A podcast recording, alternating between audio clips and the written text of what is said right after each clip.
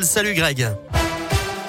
Bonjour Eric, bonjour à tous. À la une, le Premier ministre dans la région aujourd'hui. Jean Castex, qui a terminé sa période d'isolement après avoir contracté le Covid, sera d'abord à Bourg-en-Bresse dans l'Ain pour clôturer les assises des départements. Le chef du gouvernement retrouvera ensuite le ministre de la Santé, Olivier Véran, direction Lyon en début d'après-midi pour visiter un laboratoire qui réalise le séquençage des tests PCR.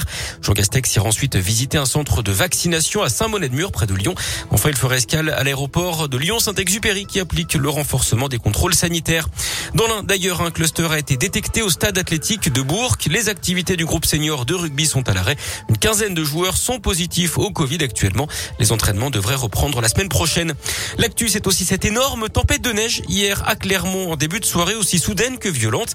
Les flocons n'ont pas tenu longtemps, mais suffisamment en tout cas pour créer des ralentissements dans et autour de la ville. On vous a mis la vidéo sur radioscoop.com. Toujours à Clermont, cet appel à témoins lancé par la police après le décès d'un piéton hier. Il traversait le boulevard Étienne Clémentel quand il a été heurté par un camion ben vers 13h30. Le commissariat de Clermont est en charge des investigations. Un mot de politique, on connaît les finalistes à la primaire des Républicains. Éric Ciotti affrontera Valérie Pécresse. Le candidat officiel du parti sera connu samedi en début d'après-midi à l'issue du second tour. Du sport et du handball avec le début des championnats du monde féminin. Aujourd'hui, la France affronte l'Angola à partir de 18h.